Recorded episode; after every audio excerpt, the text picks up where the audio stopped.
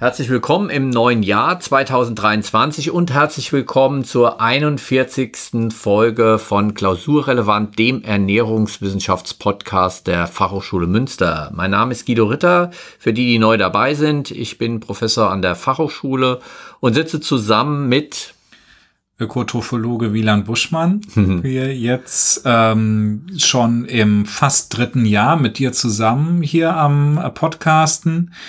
Und ich bin im normalen Leben Qualitätsmanager hier in der Kaffeerösterei bei Vollmer. Und unser Anspruch war ja damals, als wir den Podcast gegründet haben, irgendwie erstens uns nicht aus den Augen zu verlieren nach meinem mhm. Studium. Das war ein, ein großer Punkt auf jeden Fall. Aber halt immer wieder spannende Themen rund um Ernährungswissenschaften, Ernährungsesskultur, über Foodtrends, Lebensmittelrecht und Sensorik äh, eben hier zu besprechen, für euch aufzubereiten, in mundgerechte Happen zu servieren. Und äh, ja, da haben wir uns jetzt mal ein Basic-Thema äh, vorgestellt für diese Folge. Ja, es geht um äh, mit allen Sinnen um die Sensorik. Äh, mhm. Das war ein, ein, Wunsch gewesen aus der Hörerschaft. Vielen genau. Dank dafür.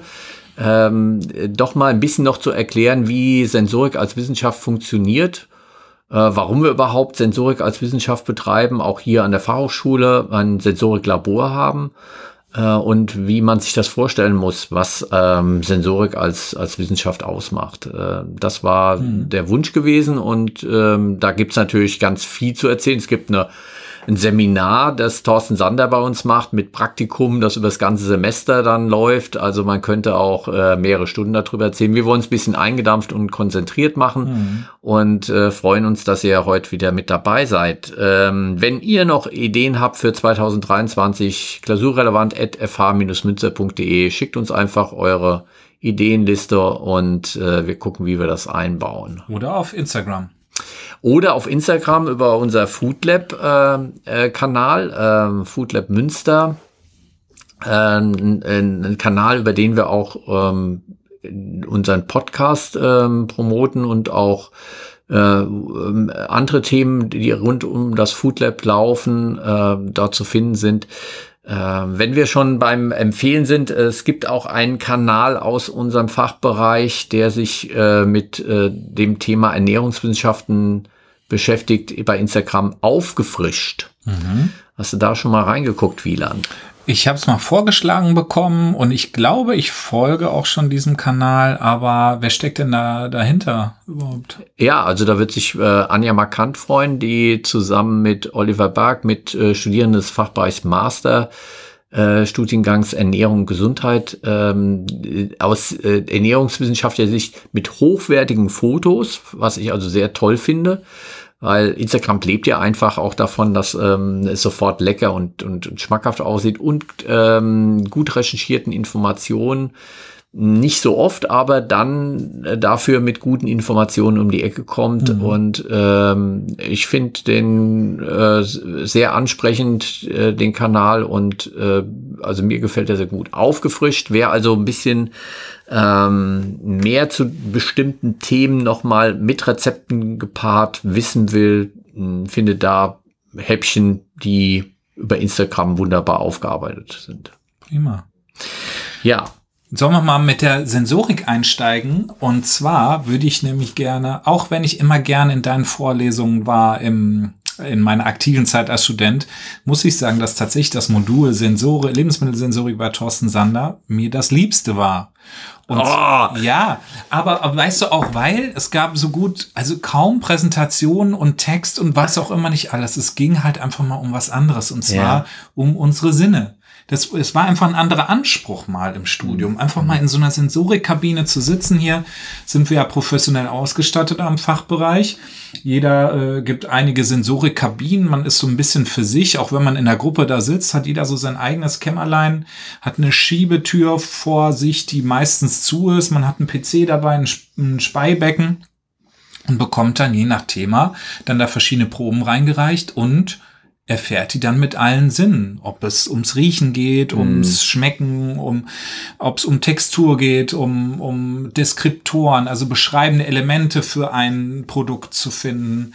Oh, du bist ähm, ja schon richtig in der, in ja. der Sensorik-Fachsprache sozusagen drin. Ja, aber das, das war, um das da kurz äh, einzufangen wieder, das war im Prinzip mit eins der aufregendsten Module, weil es sich einfach mit also jeder mit seinem Körper äh, sich genau. da beschäftigen konnte. Ja, das ist natürlich das Schöne. Äh, kann, da, deshalb kann ich, sehe ich dir jetzt mal nach, dass du jetzt nicht meine Module als die interessantesten rausgefischt hast, sondern das von Thorsten. Ähm, ja, bei der Sensorik äh, äh, arbeitest du mit deinem eigenen Körper, mit deinen eigenen Sinnen. Und ähm, in dem Modul hat, habt ihr euch ja auch selbst getestet. Mhm. Inwieweit ihr also die Grundgeschmacksarten süß, sauer, salzig, bitter, umami denn auch wirklich erkennen könnt in niedrigen Konzentrationen, so dass man dann sagen kann, ja, alles in Ordnung mit den Sinnen und äh, ihr seid also mh, hm, äh, geübt sozusagen und äh, getestet, dass da auch kein Defekt ist, weil es ja bei Bitter zum Beispiel mit der Bitterblindheit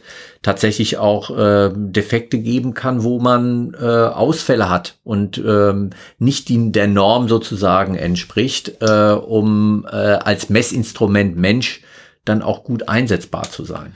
Und das fand ich total, das hatte ich damals das erste Mal gehört, Bitterblindheit. Und das Interessante ist ja daran ist, dass die Leute, die bitterblind sind, das teilweise gar nicht wissen. Ja, Deshalb diese Tests äh, äh, und äh, es fällt einem erstmal auch nicht auf, weil man hat ja keine Referenz und keinen Vergleich jetzt. Mhm. Äh, und äh, im Alltag testet man sich ja nicht äh, gegenüber mh, hm, einem Standard und so weiter. Und da sind wir auch schon bei dem, was Wissenschaft ausmacht. Also objektiv muss es sein. Man muss also den, das Messinstrument eichen und auch ähm, justieren, dass es gut misst. Und wenn man den Mensch als Messinstrument einsetzt, was also einen Teil von Sensorik als Wissenschaft ausmacht, du wirst als Messinstrument geschult oder wirst mhm. eingesetzt, dann muss natürlich auch klar sein, dass du auch funktionierst. Ja. Und deshalb diese Grundgeschmackstests, äh, wie, wie gut kann ich das äh, erkennen? Kann ich unterscheiden zwischen bestimmten Geschmacksrichtungen auch? Da gibt es also verschiedene äh, mhm. Testmöglichkeiten, die tatsächlich auch in einer DIN-Norm beschrieben sind, wo der Mensch als Messinstrument sozusagen ähm, die Tests hinterlegt sind. Was muss ich an, an Konzentration Zitronensäure oder Koffein für bitter oder äh, äh, auch Saccharose versüßt dann mhm. einsetzen, um äh, genau den Mensch auch zu messen sozusagen. Ja. Aber das ist doch, also erstmal, wenn man sich auf der Zunge zergehen lässt, den Mensch als objektiv in einer Gruppe beispielsweise als objektives Messinstrument zu nutzen, widerspricht sich ja fast. Wir haben eben ge gesagt, ähm, jeder nimmt mit seinem eigenen Körper teil, also eigentlich mhm. subjektiv. Mhm. Wie kriegt man dann einen Probanden oder dann einen Tester so weit, dass man, oder in einer, in einer Gruppe äh, von mehreren Personen so weit, dass man sagen kann, im Konsens kann diese Gruppe mir weiterhelfen als Messinstrument bei meiner Fragestellung? Ja, das ist eine gute Frage und auch eine der, der, mm, der Schwierigkeiten bei äh, Sensorik, äh, den Mensch als Messinstrument einzusetzen. Jeder mhm. hat seine ähm, Stärken und Schwächen im Riechen, äh, ähm, Schmecken, Sehen, Hören. Ähm, jeder ist auch anders mh, hm, äh, aufgewachsen in einem anderen Kontext. Auch kulturell mhm. sind wir anders geprägt. Also es gibt Menschen, die äh, Joghurt gerne süß essen, andere mögen ihn lieber sauer äh, und da ist ja nichts schlecht oder gut dran. Wir sind aber dann äh, an gewisse Sachen gewöhnt. Und äh, da muss man sich natürlich dann von distanzieren, wenn man das standardisieren will. Mhm. Und deshalb äh, ist es gar nicht so einfach, aus einer subjektiven Wahrnehmung eine objektiv wiederholbare, und das sind wir bei dem zweiten Bereich von Wissenschaft, neben objektiv muss es auch wiederholbar sein, was mhm. wir da mhm. machen. Ähm, es muss also auch äh, valide sein, was wir da äh, einsetzen an Messinstrument und auch das richtige Messen, was wir da machen, äh, den Menschen sozusagen da in die Richtung zu schulen. Ähm, die Sensorik als Wissenschaft löst das auf, indem sie mh, hm, zwei Bereiche festlegt. Das eine ist, äh, ja, ich brauche dich als Subjekt. Ich brauche dich als Mensch, wie du gerne oder nicht so gerne Orangensaft trinkst. Und das kann man zur Marktforschung und äh, Sensorik äh, einsetzen mh, hm, für sensorische Konsumententests, indem ich äh, dich frage, hier hast du einen Orangensaft A und einen Orangensaft B, mh, hm, welcher schmeckt dir besser? Da musst du nicht viel geschult sein für, mhm. weil äh, da kannst du mit deiner subjektiven Meinung äh, sofort sagen, ja, also A schmeckt mir besser als B.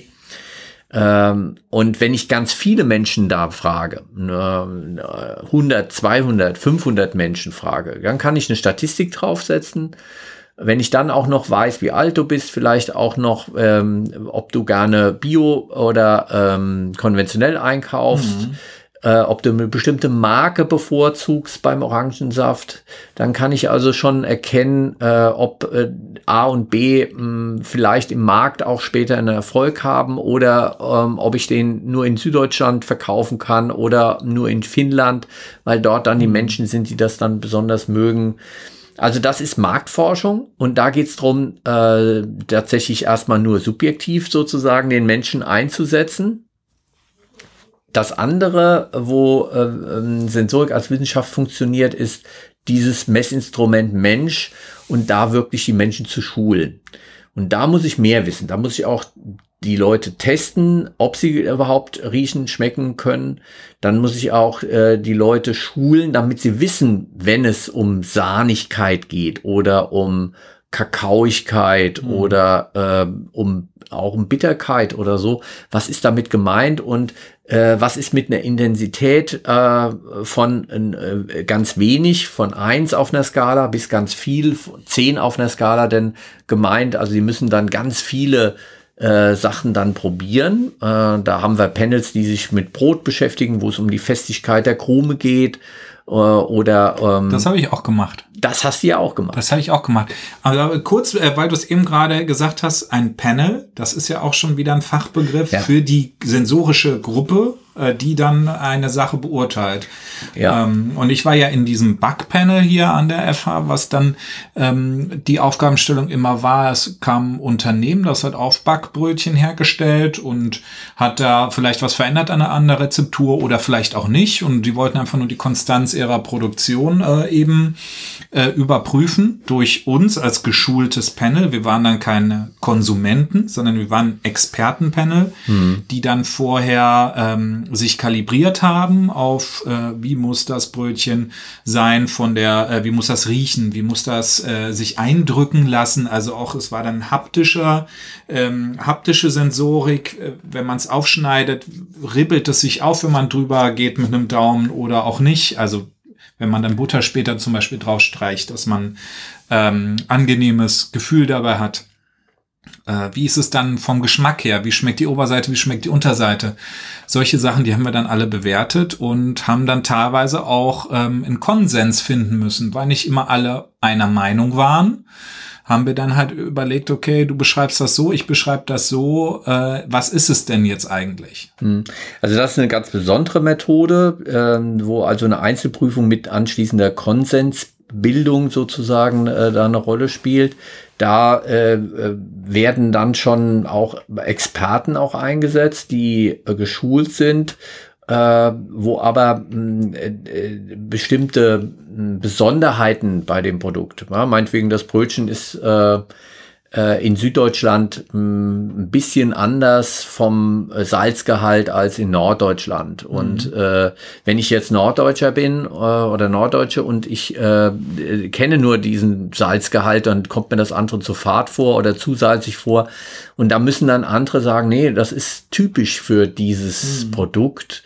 Ähm, also man muss also äh, bei solchen äh, äh, Kategorien zum Teil auch in den Austausch dann gehen, um äh, zu verhindern, dass Sachen als Fehler erkannt werden, die eigentlich gar kein Fehler sind. Ja. Ähm, äh, wichtig ist aber, dass die Menschen äh, ausgiebig geschult werden in den Begriffen auch. Äh, was ist denn überhaupt sahnig oder was ist Vanille? Was ist, ähm, was ist würzig und da vielleicht dann noch spezifischer? Mhm. Was ist Nelke? Was ist Kümmel? Äh, genau zu erkennen, vielleicht sogar frischer Kümmel, frisch gemahlener Kümmel äh, wo es eine besondere äh, Wichtigkeit hat für diese Beschreibung, geht es, wenn es um die ähm, Aromen geht. Ja, mhm. bei den Grundgeschmäckern haben wir halt nur die fünf: süß, sauer, salzig, bitter, umami. Das ist das, was wir auf der Zunge wahrnehmen. Aber ein Vielfaches dessen äh, nehmen wir ja über die Aromen wahr. Und diese Beschreibung alleine, dass man genau den richtigen ähm, Vergleich findet, also das findet, was nach das, das riecht, dass es wirklich Flieder ist und nicht Rose, was ich jetzt rieche. Dazu gibt es dann Hilfen wie zum Beispiel unser Aromakasten, den ich hier vor dir mal hingestellt habe. Genau, das ist eine Aromabar für hm. Kaffeearomen. Natürlich mal wieder in meinem in meinem Fachbereich, äh, mhm. Äh, in meinem Fachgebiet äh, ganz wichtig. Und zwar äh, sind das auch einige, also man sieht hier in dem Kasten einige Fiolen mit verschiedenen Aromen. Die haben durchaus auch unterschiedliche Farben. Mhm. Und äh, es gibt so ein, so ein genanntes Kaffee-Aromarad. Genau. Und in diesem Aromarad werden dann halt äh, verschiedene ähm, Aromen unterschieden, ob es jetzt um die Grundgeschmacks- ähm, oder Grundaromen, äh, Grundgeschmacksarten süß, sauer, salzig, bitter geht. Umami unterscheiden wir bei Kaffee nicht wirklich oder ist da nicht relevant.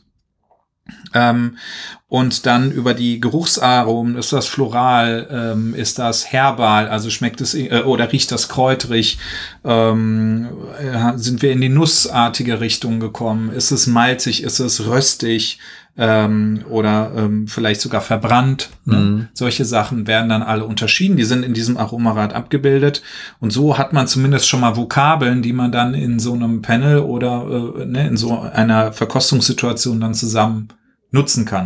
Und damit alle vom selben sprechen, sind in diesen kleinen Fläschchen in dieser Aromabar jetzt sozusagen die Referenzen. Also da ist mhm. wirklich für, äh, für malzig, für röstig, für verbrannt, für Haselnuss, für Walnuss und so weiter die entsprechenden äh, Aromen abgefüllt.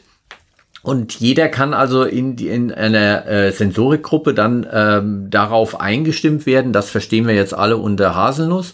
Und äh, dann riechen alle dran und dann wird das abgespeichert und dann äh, kann man sich auf diese äh, Begrifflichkeiten auch ähm, ähm, äh, verständigen, weil es gibt natürlich ganz verschiedene Arten von Haselnussaromen auch oder von Erdbeeraromen oder von Malzigkeit und so weiter. Und das äh, muss man äh, tatsächlich äh, in der ersten ähm, äh, Stufe mit dem äh, Panel machen, diese Schulung, was ist denn unter dem Begriff zu verstehen, was ist die Referenz dazu, bevor man in Intensitäten geht und dann Unterschiede zwischen wenig und viel macht, muss man erstmal sagen, was man überhaupt misst. Mhm. Ich würde jetzt gerne mal ein kurzes Experiment machen mit dir. Ich habe mir zwei Fläschchen hier aus der Aroma-Bar oh. rausgesucht.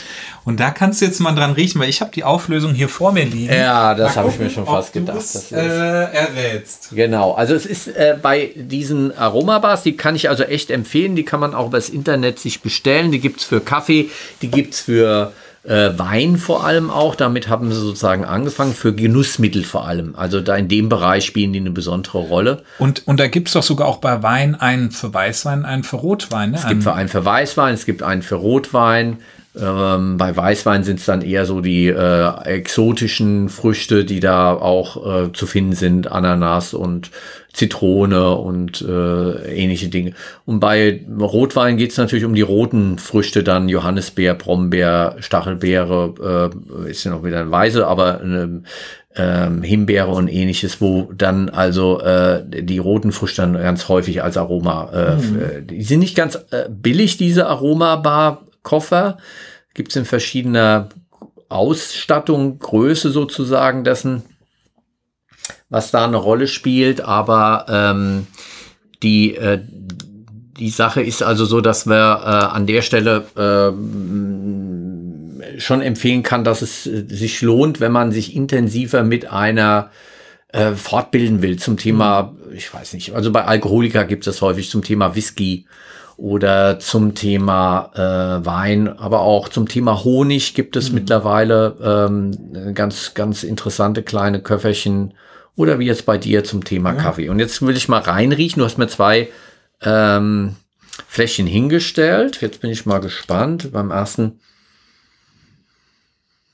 Oh, also die Schwierigkeit äh, ist bei Arom tatsächlich, wenn es nicht gestützt ist, so nennt man das. Also wenn ich keine Liste vor mir habe von 20 Begrifflichkeiten, wo einer derjenige ist, mhm. ähm, zu assoziieren. Wir denken ja äh, bei Gerüchen nicht in Worten, wo wir sagen, okay, das mh, hm, riecht jetzt sofort nach Butter oder nach, ähm, ja, hier haben wir eine, eine fruchtige Note mhm. Mit dabei.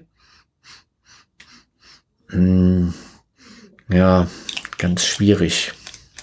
K08 ja, die sind kodiert, genau. Also äh. Guido hat wirklich, die sind zwar unterschiedlich farbig, aber dadurch kann man nichts ableiten. Also bei K20 fangen wir mal damit an. Das mhm. ist so eine Toffee, Toffee-Note irgendwie. Also das geht so in butterig, karamellig irgendwie. Mhm. Würde ich jetzt mal sagen. Ja. Und bei K08 hm. Bei fruchtig war ja schon, schon mal auf dem richtigen Weg. Welche Frucht könnte, äh, in welcher Fruchtregion bist du? Äh, schwierig, schwierig. Steinobst, Kernobst, Zitrus. Ja. Ah, Steinobst. Nee. Ja, Kernobst auch nicht. Dann Zitrus vielleicht? Zitrus.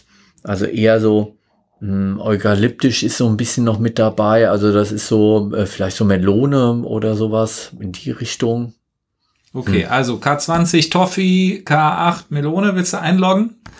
Ach, das war noch nicht die, die richtige Auflösung. Nein. Ja, logge ich jetzt ein, komm. Okay. Also K20 ist hier Tabak mit rauchig, äh, also mit rauchig beschrieben. Riech nochmal drüber.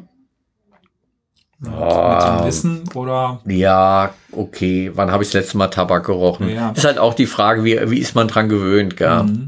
Und halt auch, wie gut ist der Koffer dann? Wirklich, ja, wie gut ne? ist der Koffer? Wie gut ist der Koffer und wie viel hast du dafür ausgegeben? Ne? Das ist halt auch, deswegen sind die ja so teuer, weil das halt wirklich äh, äh ja gar nicht so einfach ist, solche spezifischen Aromen da jetzt irgendwie raus. Nee, und die müssen auch, die sind auch nur begrenzt haltbar, muss man mhm. auch sehen. Äh, dann gibt es halt ähm, Aromen, die ähm, wie Himbeer, wo das Himbeerketon als äh, Schlüsselsubstanz äh, die Himbeere schon ganz klar definiert.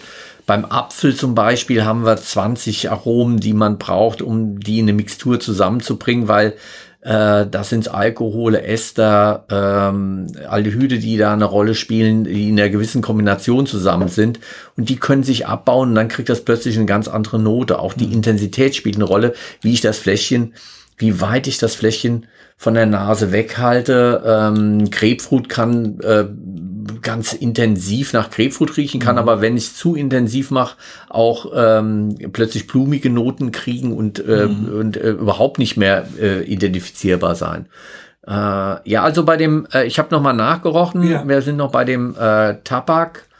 Also ich würde sagen, das sind ganz intensive, ledrige, vielleicht noch Toffee-Noten mit dabei. Also vielleicht mhm.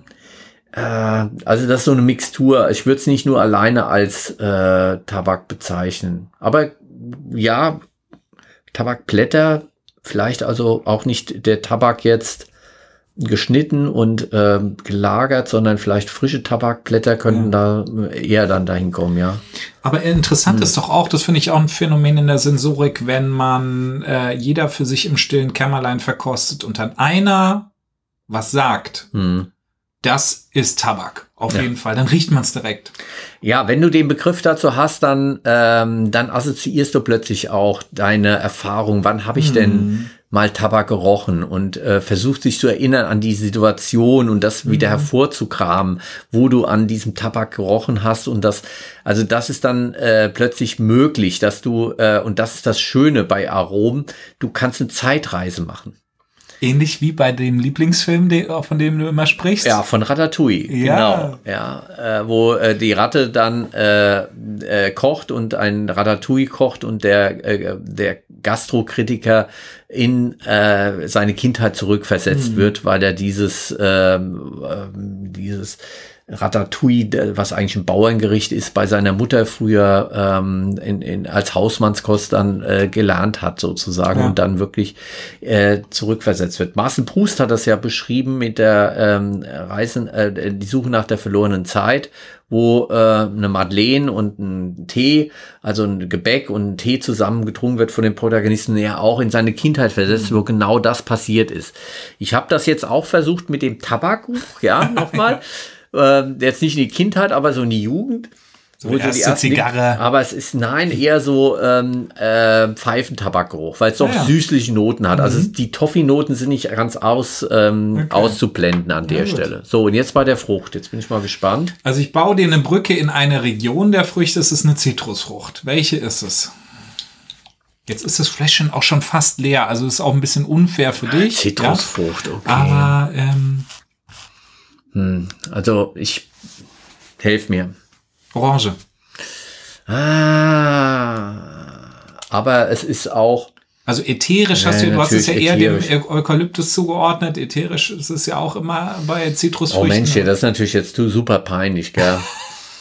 aber jetzt nicht es so ein Zitronenschale. Es ist Zitronenschale, äh, Orangenschale. Ja. Orangenschale. Mhm. Es ist, äh, ja, ja. Ja. ja, aber nun warst ja. du jetzt in dem Moment ja auch nicht kalibriert. Also du warst jetzt eine unkalibrierte Person, äh, ähm, die jetzt auf diese Aromen hier aus diesem Koffer nicht kalibriert war. Nein, und es natürlich war ich auch, äh, äh, der psychologische Effekt spielt natürlich bei der Sensorik auch eine große Rolle. Also mhm. wie viel Information kriege ich? Ich wusste jetzt, dass es aus einem Kaffee-Aromakoffer kommt. Mhm. Jetzt habe ich natürlich nicht an Orange äh, gedacht in irgendeiner ja. Weise. Ich war schon überrascht gewesen, dass überhaupt fruchtige Aromen so intensiv jetzt äh, in so einem Fläschchen drin sind, mhm. wo es mhm. um Kaffee ähm, als, als Kofferaroma äh, geht. Und äh, da habe ich mich verleiten lassen, dass ich erst gar nicht in die Fruchtrichtung irgendwie ähm, denken wollte. Und bei Orange wäre ich jetzt mit Kaffee überhaupt nicht irgendwie gekommen. Ja. Und, und Hintergrund ist dazu, also vielleicht viele von euch denken vielleicht auch bei Kaffee einfach nur an bitter, vielleicht mal schokoladig, mm. nussig oder so oder malzig ne, im engsten äh, im weitesten Sinne. Aber äh, Kaffee kann je nach Ursprungsland, äh, je nach Varietät, also mm. Untergruppen der Arten Coffee Arabic, Coffea Arabica ganz, ganz unterschiedliche Geschmäcker entfalten. Man mm. kann so ein bisschen grob einteilen, sagen wir mal, wenn man im, im afrikanischen Raum in der Nähe vom Äquator Kaffee bezieht, beispielsweise aus Kenia, mhm. hat er äh, im Schnitt immer ein sehr, sehr bäriges, ein rote Früchte-Geschmacksprofil. Ja. Schon im Rohkaffee-Bereich, äh, den man dann durch die Röstung rauslösen kann. Röste ich den hell, kann ich sowas schmecken, kann auf diese, sagen wir mal, flüchtigen, leichten Aromen von roter Johannisbeere kommen. Röste Blau, ich, genau, Blaubeerbombe und so weiter. Ja, also das, diese, da ist man dann fast so Richtung Äthiopien, wo es so mhm. Richtung Blaubeer-Bergamotte geht auch. Ne? Aber diese Sachen merkst du nur in einer hellen Röstung. Wenn du eine dunkle Röstung gewohnt ja. bist, als Konsumkaffee ist es meistens so, dann äh, gibt es diese Aromen da gar nicht mehr. Die sind schon ab, abgebaut, ja. sind schon verflogen. Und jetzt nochmal das K8-Fläschchen, wenn ich das öffne und nochmal dran rieche, Bergamott. Mhm. Sehr schön drin auch. Also diese Orangenschale, Zitrusschale und ich würde sogar sagen, also mein Earl Grey ja. lässt grüßen. Also wer Bergamotte nicht kennt, ist auch eine Zitrusfrucht, ne, mhm. die halt eben dieses typische Earl Grey äh, Aroma ist. Ne? Genau, so wo auch so ein paar eukalyptische Noten noch mit dabei sind. Mhm. So ähm, sehr schön, ja. Also äh, ich fühle mich jetzt nicht so über den Tisch gezogen. Es ist aber äh, natürlich natürlich schon ähm, äh, wird deutlich. Also der Mensch als Messinstrument muss geschult werden, wenn wir ihn einsetzen wollen. Mhm. Also selbst mit sehr viel Erfahrung äh, für vielleicht andere mh, hm, äh, Bereiche und andere Lebensmittelkategorien braucht es auch ähm, die Eingewöhnung sozusagen in das aktuelle Projekt. Äh, mhm. deshalb werden also diese Panels auch äh, je nach ähm, Lebensmittelkategorie unterschiedlich auch geschult und es braucht diese Schulung. Mhm. Aber das kann man auch lernen. Wie kann man gut ähm, gute Sensorikerin, Sensoriker werden, indem man äh, bewusst sozusagen äh, versucht, diesen Geruch und äh, den Eindruck abzuspeichern. Mhm. Das wäre jetzt, dass ich also K8 öffne, ja, rieche, okay, das ist also Orangenschale, die Augen dabei schließe, um auch mich nicht ablenken zu lassen. Mhm. Ja, das ist also auch wichtig, dass man, das macht man ja automatisch, wenn man sich auf was konzentrieren will, dass man, ach, kann ich das richtig jetzt hören, dass man zum Teil wirklich automatisch schon die Augen auch schließt. Das kann man also hier machen. Vorher neutralisieren, indem man in die eigene Armbeuge riecht, ähm, um einfach die, äh, die Geruchsknospen auch mal zwischendrin zu entspannen. Wenn man kein starkes Waschmittel hat. Ja, wenn man das kein, ist, äh, ja, ne, das ist auch und wenn man auch nicht auch am Körper, ich habe das gelernt, an der Handfläche zu riechen, aber wenn man stark riechende Cremes zum Beispiel verwendet, ist dann auch wieder keine gute Idee. Ja, äh, du hast recht. Also man kann da schon auch einige äh, Fehler machen bei der ähm, Art, wie man sich vorbereitet für eine Sensorik. Ähm, und dazu gehört auch, dass man keine Parfüms auflegen sollte, mhm. dass man ähm, am besten auch ein 20, 30, 40 Minuten vorher nicht rauchen sollte. Also das kann äh, erstmal beeinflussen, wobei Raucher nicht unbedingt schlechter riechen mhm. und schmecken, aber äh, in dem Moment, wenn sie dann noch mh, hm, den Rauch sozusagen mh, hm, belegt haben, sollte man das auch nicht machen. Ja. Aber auch wenn ich nochmal dieses Ratatouille-Bild äh, jetzt auch euch da an den Empfangsgeräten ins Kopf, in den Kopf rufen will, bei aller Objektivität, die wir dann als ja. kalibrierte Personen haben, haben, ist es doch ein hochemotionales Thema auch. Genau. Also es werden natürlich auch Emotionen mit angesprochen, äh, zu Recht und gut so, weil ähm, die, wir haben diesen äh, Werkzeugkoffer unserer Sinne, damit wir uns richtig entscheiden im Leben. Ja, äh, angefangen äh, bei der Auswahl unserer Ernährung. Wir sind Allesesser und sobald wir abgestillt sind, von der Mutter weggehen, äh, müssen wir uns äh, mit 200 äh, Entscheidungen am Tag äh, für unsere Ernährung immer wieder neu entscheiden. Mhm. Äh, und äh, damit wir da nicht äh, uns vergiften, äh, haben wir die Grundgeschmacksarten, wie zum Beispiel, dass wir sagen, okay, bitter, das könnte eventuell giftig sein. Wir haben aber auch den Hinweis mit süß, auch mit Umami, dass da besonders viel Eiweiß ist mhm. oder salzig, dass es Nährstoffe sind, die ich brauche, wo auch das Belohnungssystem mit angeworfen ist. Ähm, bei sauer ist es so nicht das Belohnungssystem, aber auch nicht unbedingt, äh, äh, dass wir es sofort ausschließen, das Essen, aber es ist schon ein Hinweis, aha, könnte vielleicht vorsichtig sein. Also wir äh, haben unsere Sinneseindrücke, damit wir uns bewusst entscheiden können. Mhm. Und ähm, da hilft äh, uns äh, mit diesen Sinn auch uns zu beschäftigen. Also es war ja auch das Spannende, was du gesagt hast in dem Modul, dass du dich mal damit beschäftigt hast. Mhm wir haben festgestellt, dass es ganz wichtig ist, dass ähm, um Übergewicht zu vermeiden, um zu vermeiden, dass wir uns zu fett und zu salzig ernähren, äh, dass wir uns bewusst mit dem, äh, mit unseren Sinnen auch beschäftigen. Mhm. Also nicht über tricksen lassen sozusagen oder übers, äh, über den Tisch ziehen lassen mit Rezepturen, die viel zu salzig, viel zu fettig, viel zu süß sind und wir uns daran gewöhnen und dann auch in eine Überflussgesellschaft in gesundheitliche Probleme rutschen. Kinder sollten am Anfang in Kitas riechen, schmecken, mhm. sehen, hören, lernen und auch ganz bewusst ihre Sinne mal einsetzen. Deshalb gibt's da auch wunderbare Geschmacks- und äh, Sinnesschulungen. Mhm. Und wo du das gerade sagst, ich finde, das das einfachste Beispiel, wo man sich wirklich mal zu Hause als Experiment mal ähm, den Spaß erlauben kann, ist, wenn man Schokolade ja. entweder isst oder sie genießt. Ja. Wenn ich von der, wenn ich eine Tafel Schokolade einfach so wegesse und runterschlucke, kann ich das schnell machen, weil ähm, ich noch nicht so gesättigt bin. Aber wenn ich nur ein Rippchen mir nehme, ein Quadrat und das zergehen lasse auf der Zunge, reicht das fast schon. Ja, das hat was damit zu tun, dass dieser ähm, Werkzeugkoffer bei uns ähm, als Genussraum sozusagen sich auch um Nase, Mund, Rachen und so weiter auch ganz stark ähm, äh, konzentriert. Also wir haben viele äh, Grundgeschmackssensoren im Körper auch noch, äh, in der Lunge, im Magen, im Darm vor allem auch noch, äh, wo wir äh, auch Grundgeschmack äh, sensieren. Aber äh, äh, vor allem haben wir es also hier in unserem Genussraum und da spielt das auch eine Rolle, dass wir retronasal wahrnehmen, dass wir also nicht nur vorne das äh, Lebensmittel riechen, bevor wir es in den Mund tun, sondern wenn wir es im Mund haben, auch noch die Aromen von hinten über den Rachen sozusagen an äh, die Nase äh, kommen, um dort nochmal ganz anders auch riechen zu können äh, und äh, Sinneseindrücke zu entfalten. Und das erreiche ich natürlich nur, wenn ich es lang mhm. genug im Mund habe. Deshalb also hat es was mit Genuss zu tun, auch ähm, die Sinne möglichst lange damit äh, beschäftigen zu lassen und mhm. äh, sich auch nicht abzulenken, sondern möglichst bewusst wahrzunehmen.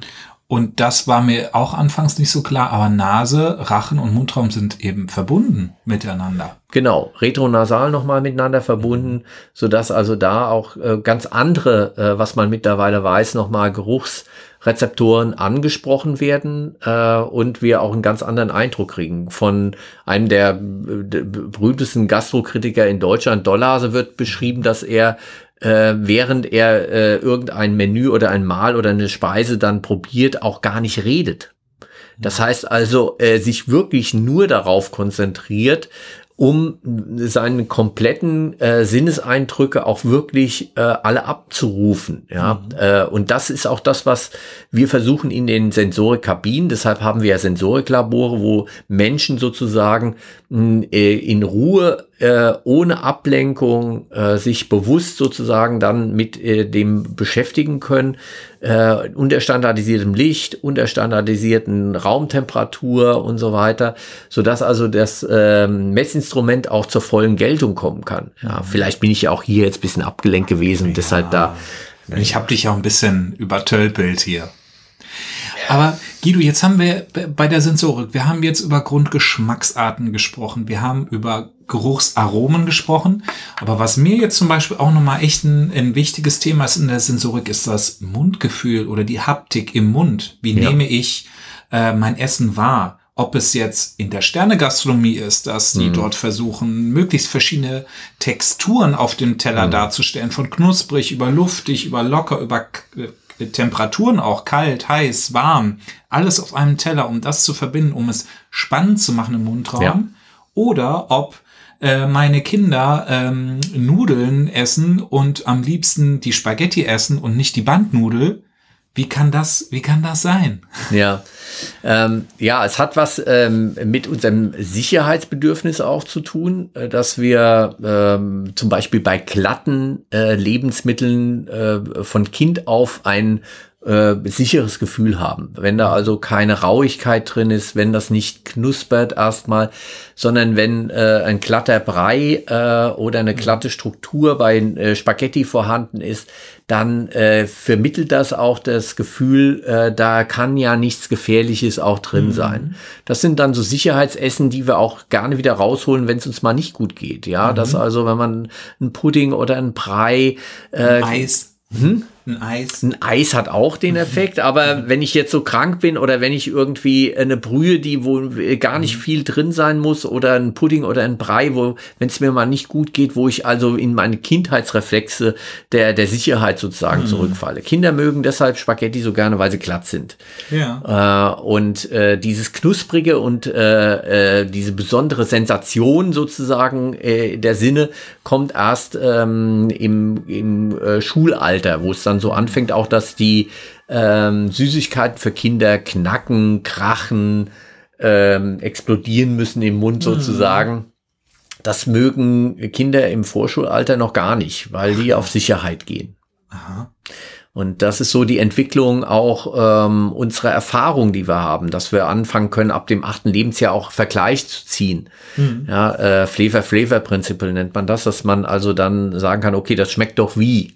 Ja, mhm. äh, wo ich mir auch einen, einen neuen ähm, Genussraum an, an neuen Lebensmitteln auch erobern kann. Also mhm. äh, gute Sensorikerinnen, gute äh, Menschen, die gut viel schmecken können, haben eine große Erfahrung, probieren auch ganz viel und mhm. versuchen das abzuspeichern, versuchen das dann ähm, für sich auch ähm, einzusortieren sozusagen. Und unsere Kinder müssen halt auch mal wieder lernen, dass ähm, Apfel, äh, ein Apfel auch blumig riechen kann oder äh, auch nach Birne riechen kann äh, mhm. äh, oder so. Aber das geht nur, wenn die Kinder das auch mal die Möglichkeit haben, ihre Erfahrung auch zu sammeln. Mhm. Ja, wir haben im Moment in Deutschland ähm, äh, 1500 äh, Apfelsorten, die wir anbauen könnten, ja, laut Bundessortsamt. Wir haben weltweit 30.000 Apfelsorten beschrieben, aber nur acht Sorten machen 80 Prozent des Marktes aus. Mhm. Und diese Verengung auf wenige Dinge, wo wir uns dran gewöhnen, wo wir dann auch ähm, ja, äh, äh, so dran gewöhnt sind, dass wir Abweichungen davon gar nicht mehr als, mh, mm, äh, als, als besonders erkennen, sondern nur noch als, oh, das schmeckt aber komisch und das lehne ich eher dann ab. Mhm. Das ähm, äh, macht uns ähm, geschmacksarm sozusagen. Da habe ich ja. also da ein Problem. Deshalb ähm, äh, zu Hause unbedingt also ganz viel ausprobieren, alte Sorten mal, auch im Pflanzenbereich, alte Sorten mal ausprobieren äh, und ähm, immer wieder versuchen auch bewusst sozusagen äh, die, die Sensorik auch einzusetzen. Dann hat man auch die Chance, dass man äh, eine gute Sensorikerin wird und hat auch eine bessere Lebensqualität, weil man einfach mhm. einen viel äh, größeren Erfahrungsschatz hat, finde ich. Ich finde auch noch eine Sache, die habe ich nämlich in deinem äh, Artikel gelesen, mhm. äh, in deinem Sensorikartikel, der auch in den Shownotes verlinkt ist. Und zwar den besonderen Effekt More Exposure Effekt. Also die ja. Gewöhnung letztendlich, sich über einen längeren Zeitraum an einen bestimmten Geschmack zu äh, gewöhnen. Und weißt du, was mir da als erstes ähm, in den Sinn gekommen ist? Es ist auch so auf der Wachstumsstufe von halbstark Richtung Teenager äh, Bier. Bier mhm. trinken. Mhm. Die Hopfigkeit von einem Bier, die eigentlich einem Kind überhaupt nicht schmeckt, weil es viel zu bitter ist, was ja ein Alarmsignal ist. Eigentlich ist ja. ein verdorbenes Produkt vielleicht. Ne? Ja. Und das wird dennoch dann durch die gesellschaftlichen Druck oder den Peer Pressure, in dem wir uns befinden, die, die jugendlichen Gruppen, wo alle Bier trinken und ich mag es eigentlich nicht, aber ich zwing's mir rein und irgendwann habe ich mich dran gewöhnt und, und dann, äh, dann trinke ich es regelmäßig. Ja, durch die Gewöhnung können wir, und das ist der Mer-Exposure-Effekt, je häufiger ich sozusagen etwas esse oder trinke ähm, und immer wieder und dann irgendwann schmeckt's mir. Mhm. Ja, also wir äh, essen das, was äh, uns schmeckt, aber es uns schmeckt auch das, was wir essen. Ähm, also diese Häufigkeit äh, dessen, was wir wahrnehmen, äh, hat einen direkten Einfluss auch darauf, wie beliebt es auch am Ende mhm. ist. Die Werbung nutzt das aus. Dieser Mer Exposure Effekt ist ein Begriff aus dem Französischen, äh, der beschreibt, dass wir durch ganz häufiges äh, zeigen, in der Werbung zum Beispiel, dass immer wieder gesagt wird, und das beste Auto ist folgende Marke und das beste mhm. Auto ist und so weiter. Und wenn man das halt selbst unbewusst gesagt bekommt, irgendwann glaubt man das auch. Und das ist eine Gefahr, die da drin steckt. Äh, wir haben aber Gott sei Dank auf der anderen Seite einen äh, biologischen Reflex, der uns irgendwann eine sensorische Sättigung auch gibt. Das ist auch eine sehr schöne Geschichte. Wenn wir also jeden Tag äh, und dann immer nur äh, den Käsekuchen meiner Mutter essen, ja, mhm. den ich eigentlich äh, unglaublich liebe, ja, wo ja. ich dran gewöhnt bin, wo ich genau weiß, wie der äh, schmecken muss und äh, ich auch eine Erwartung habe und mhm. äh, so dran gewöhnt bin, dass ich den also aus äh, allen Käsekuchen der Welt wahrscheinlich auch rausschmecken könnte. Wenn ich den aber immer wieder dann bekomme und ähm, dann irgendwann kommt es mir an den Ohren raus, so sagt man ja auch, dass mhm. man also sagt, das ist jetzt genug, ich brauche was anderes, ich brauche Abwechslung. Ja. ja. das kommt dazu, dass wir dann doch uns ähm, dann am Ende ausgewogen ernähren, weil ausgewogen und gesund hat was mit Vielfalt zu tun. Ja. Mhm. Und äh, der Möhr-Exposure-Effekt ist da eine, eine Geschichte, die ich da in dem Artikel äh, Sensorik, eine Wissenschaft im ständigen Aufbruch ähm, da beschrieben habe. Da bin ich eingeladen worden, ähm, 2020 war das gewesen, einen Artikel mal zu schreiben, mhm. wie Sensorik sich als Wissenschaft entwickelt hat und wo wir heute stehen und vor allem, wie es in Zukunft weitergeht. Ja. Und da ist doch ein wichtiges, da will ich mal die Brücke bauen dahin, ein wichtiges Thema, auch das ist ja auch die Strategie der äh, EU und auch von Deutschland, Reduktion von Fett und Zucker in Lebensmitteln. Ja. Wir haben uns ja auch von Kindesbeinen an dran gewöhnt, dass unsere Joghurts, Fruchtjoghurts, was auch immer, wahnsinnig angereichert sind mit Zucker, Limos angereichert sind mit Zucker. Ja. Das äh, ist gar nicht mehr wegzudenken. Aber man kann sich ja sogar auch davon wieder entwöhnen über einen bestimmten Zeitraum, dass man so viel Zucker nicht mehr braucht in einem Lebensmittel. Genau. Ja, und da ist äh, Sensorik als Wissenschaft auch gut geeignet, äh, Studien durchzuführen. Was braucht's denn äh, an Reduktion in der Rezeptur, dass es immer noch gemocht wird, ja, dass mhm. also immer noch eine Akzeptanz da ist von dem Produkt, aber äh, trotzdem wir in einen Bereich wieder reinkommen, der äh, auch gesund ist am Ende ähm, mhm. und einer gesunden Ernährung beiträgt. Und da gibt's für Salz, da gibt's für Zucker, äh, auch eine ganze Reihe von Studien, die sehr schön zeigen, man kann beim Zucker äh, bis zu 30 Prozent äh, an Reduktion äh, sofort hinbekommen. Mhm. Äh, und die Menschen mögen das Getränk immer noch. Ja. Wahnsinn, oder? Ja. Was für ein enormer Impact das hätte. Ja. Und äh, den Weg geht im Moment aber auch, auch die äh, Industrie. Ähm, wir sehen, dass also Tendenzen da sind, äh, äh einmal politisch gewollt und auch mhm. ähm, verpflichtend.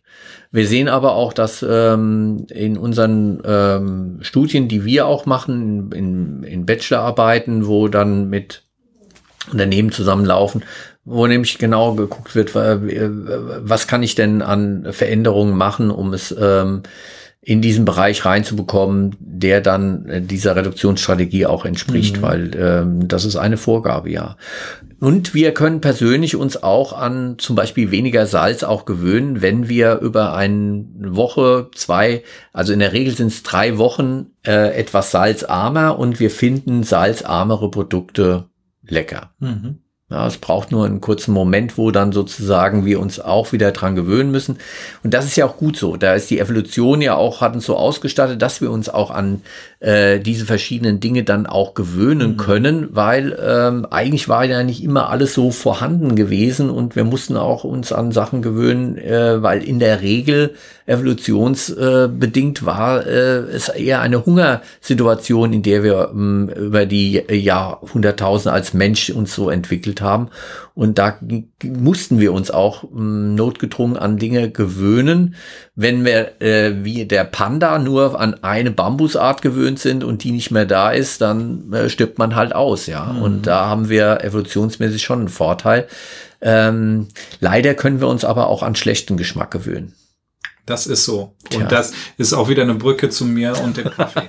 Wollen wir mal nicht hoffen zu deiner Firma? Ja. Wollen wir nur hoffen? Zu dem, ja, zu dem Thema Kaffee. Ja, mhm. also wir sehen, dass da Markenprodukte tatsächlich äh, auch in ihrer Qualität über die Jahrzehnte abgenommen haben. Ja. ja. Mhm. Also äh, das, äh, da ähm, äh, ist natürlich auch für ein Pro Produkt nicht Fälschung, würde ich sagen, aber Produkt ähm, und Rohstoff äh, äh, Einsparungen natürlich mhm. Tür und Tor geöffnet, ja. ähm, was so, äh, äh, wie es manchmal so schön heißt, Optimierung der Rezeptur dann angeht, so ja, weil diese ja. dann äh, häufig nicht in Richtung bessere Qualität geht mhm. und Besonderheiten, sondern dann eher ähm, damit geguckt wird, wie können wir vielleicht äh, die wertgebenden Rohstoffe einsparen.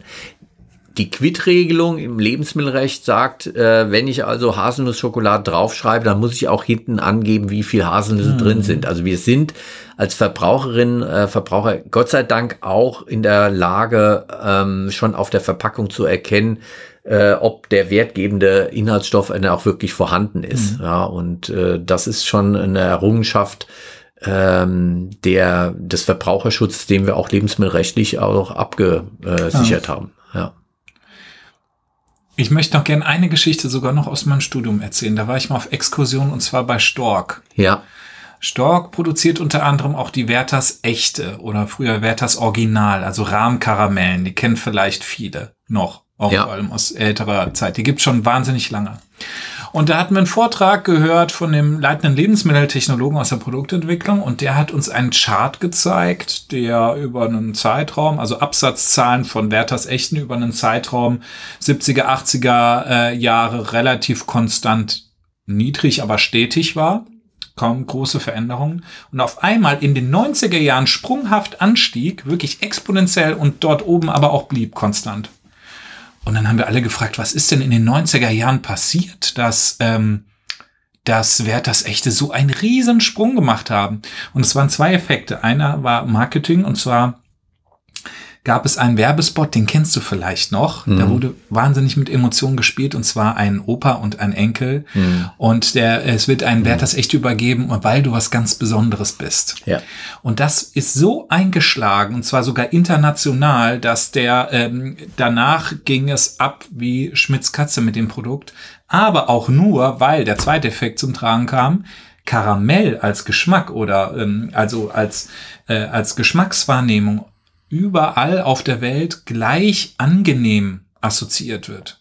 Das ja. ist bei einem Erdbeeraroma oder Erdbeergeschmack ganz anders, weil jede Kultur ein anderes Verständnis hat von, wie muss eine Erdbeere schmecken. In Japan schmeckt die ganz anders als hier oder in den USA. Äh, das ist natürlich bei Karamell auch so, dass es mhm. äh, schon unterschiedliche äh, Ausprägungen von Intensität, wie viel an Milch und wie viel an mhm. äh, Zucker ist denn tatsächlich in dem Karamell auch vorhanden. Also diese, wie viel Toffee-Anteil, wie viel Karamell, wie viel ja. Malzanteil hat das Ganze.